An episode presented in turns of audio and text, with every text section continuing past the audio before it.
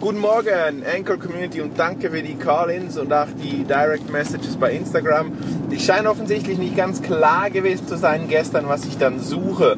Deshalb möchte ich hier das noch ein bisschen präzisieren. Ich suche für ein neues Podcast-Projekt die Corporate Monkeys, corporatemonkeys.ch oder corporatemonkeys.de, sowie Personen, Menschen, die etwas über den Change in ihrem Leben erzählen wollen, weil sie zum Beispiel sich selbstständig gemacht haben und dort einen Wechsel erlebt haben, weil sie zum Beispiel in einem Unternehmen drin ein Produkt eingeführt, ein Team aufgebaut, neue Arbeitsprozesse eingeführt haben.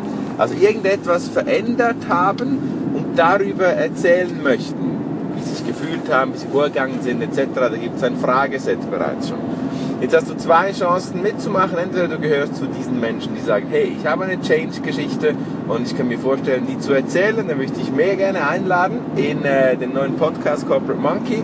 Oder zwei, du sagst, hey, ich hätte sogar Bock, das mitzugestalten, ein Teil dieser inzwischen drei Personen zu sein, die auch solche Gespräche führen, quer durch den deutschsprachigen Raum, diese Fragesets anwenden und dann auch meinen eigenen Namen in der Corporate Monkey Show positionieren kann, indem ich mit anderen Menschen über ihren Change spreche.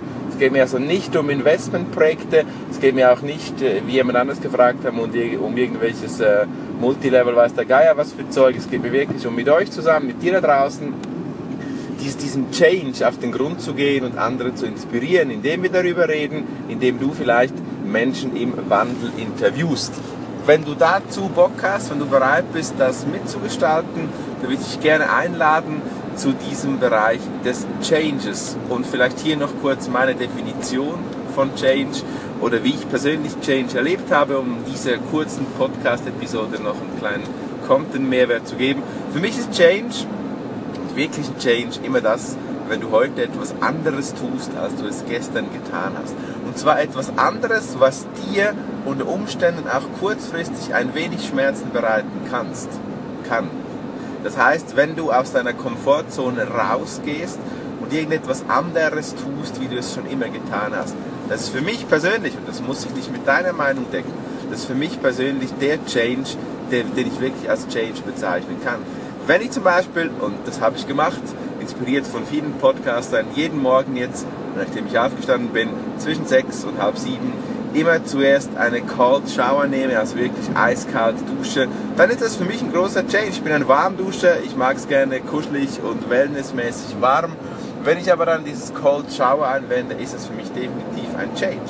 Kann ein Change sein, vielleicht auch für dich.